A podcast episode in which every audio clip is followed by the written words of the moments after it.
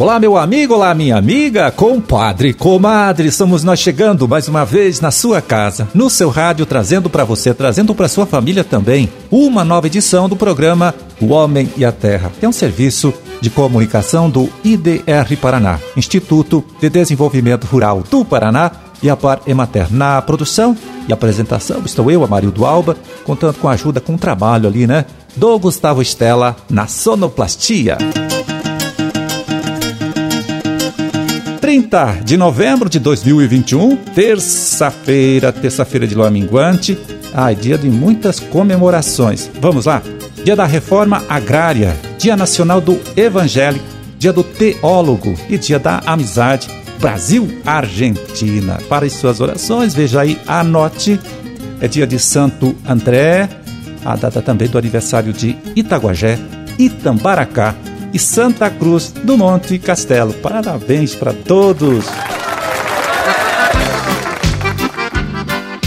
Bom, vamos lembrando, você, médico veterinário, que hoje, olha, dia 30, é o último dia para fazer ou atualizar o seu cadastro junto à ADAPAR. Isso vale para você que trabalha ou pretende trabalhar no programa estadual de controle e erradicação da brucelose e tuberculose, programa coordenado pela própria ADAPAR. Então, hoje, olha só, a agência tem 3.200 médicos veterinários cadastrados para aplicação de vacinas contra a brucelose e outros 1.200 cadastrados para realização de exames de diagnósticos. Né? O cadastro pode ser feito no site da ADAPAR, na internet, não tem nenhum custo para o profissional.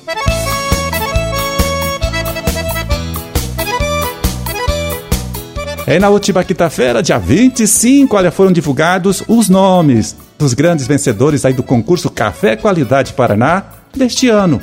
Na categoria Café Natural, olha só, deu cafeicultora, só deu mulher, a Luir Inocência Nogueira de Souza, de Tomazina, ficou em terceiro lugar. A Arielle Miranda Afonso, de Curiúva, em segundo. E a campeã, a grande vencedora desta categoria, foi a agricultora Solange Aparecida de Araújo, que tem seu sítio em Apucarana. Na categoria cereja descascado, olha só, o Pablo Ribeiro dos Santos, de Congonhinhas, ficou em terceiro lugar. O Júlio César de Barros, de São Jerônimo da Serra, em segundo. E em primeiro lugar, o campeão, olha só, o produtor Juarez Colatino de Barros, de São Jerônimo da Serra. Na categoria café com fermentação induzidas, vamos lá, novidade do concurso deste ano, né? Essa categoria aí. O Dilcivano Ribeiro Rodrigues, de Salto do Itararé, em terceiro lugar. A Lourdes Isabel Travalini Silva, de Curiúva, em segundo. E em primeiro lugar, o produtor Tumorocera, de Congoninhas. Então, parabéns para todos e olha, como prêmio, todos os nove é, melhores classificados aí que a gente citou poderão vender o café dos lotes inscritos com ágio mínimo de 50% sobre o preço praticado no último dia 24 agora deste mês é, na Bolsa de Valores do Brasil. Um bom valor, né?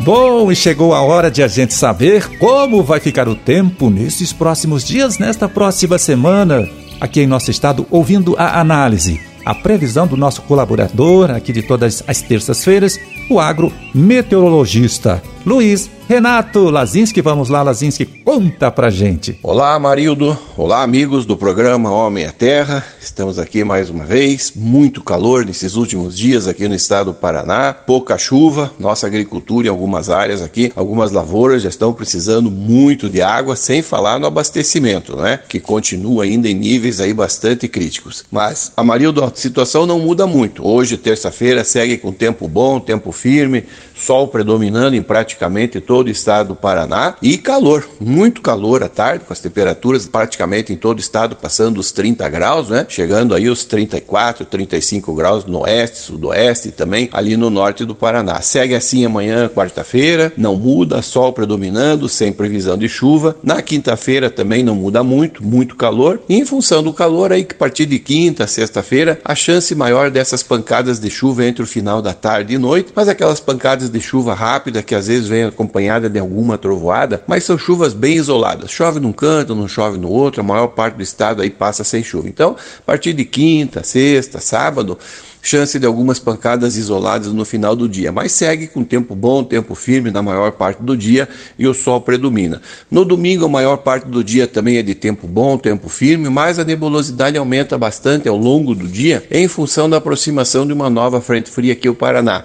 E aí sim, chance maior de chuva, mas a partir da noite. A noite é que nós teremos aí uma chance maior de chuva já devido aí à aproximação dessa frente fria. Na segunda-feira que vem, essa frente fria permanece aqui sobre o estado do Paraná, ela chega aqui, fica aqui estacionada sobre o Paraná, não é? E nós vamos ter aí o tempo nublado, encoberto, com pancadas de chuva ao longo do dia. Chuvas a marido que vale a pena chamar a atenção, devem vir acompanhadas de trovoadas, rajadas de vento um pouco mais forte também, tá certo? Deve chover, os volumes não devem ser muito grandes na segunda-feira que vem, mas todo mundo deve pegar alguma coisa. Aquela história, chuva vem muito irregular, um pega mais, outro pega menos. E a partir da próxima terça, quarta-feira da próxima semana, o tempo firma, volta o sol a predominar em praticamente aqui todo o estado do Paraná, não é?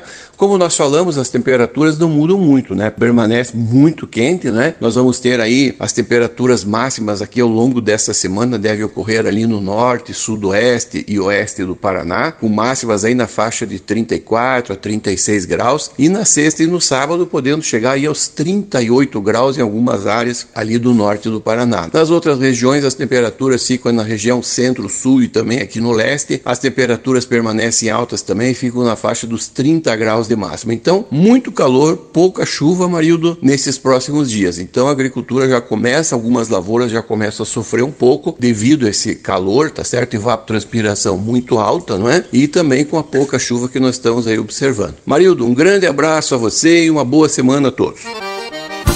Valeu, Lazinski, olha, muito obrigado mais uma vez pela sua colaboração, né? Pela sua contribuição importante aqui com o nosso trabalho. Um forte abraço para você também. Boa terça-feira e até a próxima sexta. Tudo de bom aí para vocês. É, e antes de terminar, eu quero lembrar você, meu amigo, você, minha amiga, que planta soja na região de Francisco Beltrão, que amanhã, dia 1 tem mais uma reunião aí com o pessoal do Giro Técnico da Soja. Vai ser lá na propriedade do Itacir, Polidouro, Comunidade Rural Linha Progresso e Santa Isabel do Oeste. A reunião começa às nove da manhã e terá a participação de pesquisadores da Embrapa Soja de Londrina e extensionistas que integram o projeto Grãos aqui do IDR Paraná. Participe, aproveite, viu?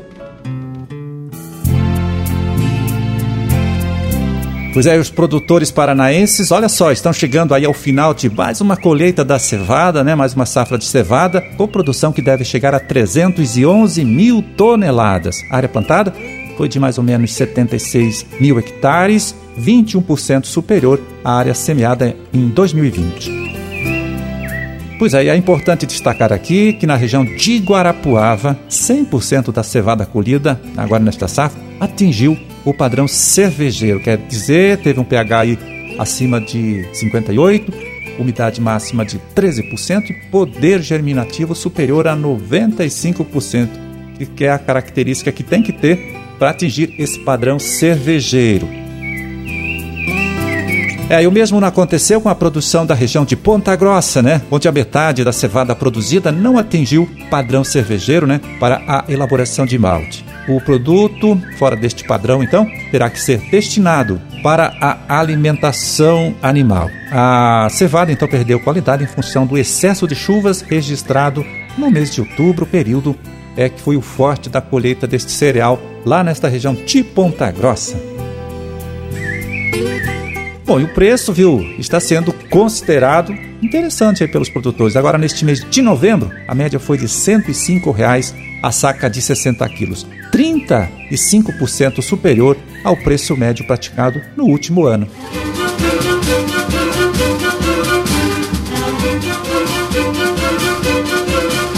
Bom, era esse o recado que a gente tinha para hoje. Vamos ficando por aqui torcendo para que todos vocês aí tenham uma ótima terça-feira e até amanhã então, quando a gente estará de volta aqui de novo, né, trazendo para você, para sua família, para todo mundo aí, uma nova edição do programa O Homem e a Terra. Um grande e forte abraço a todos. Fiquem com Deus e até lá.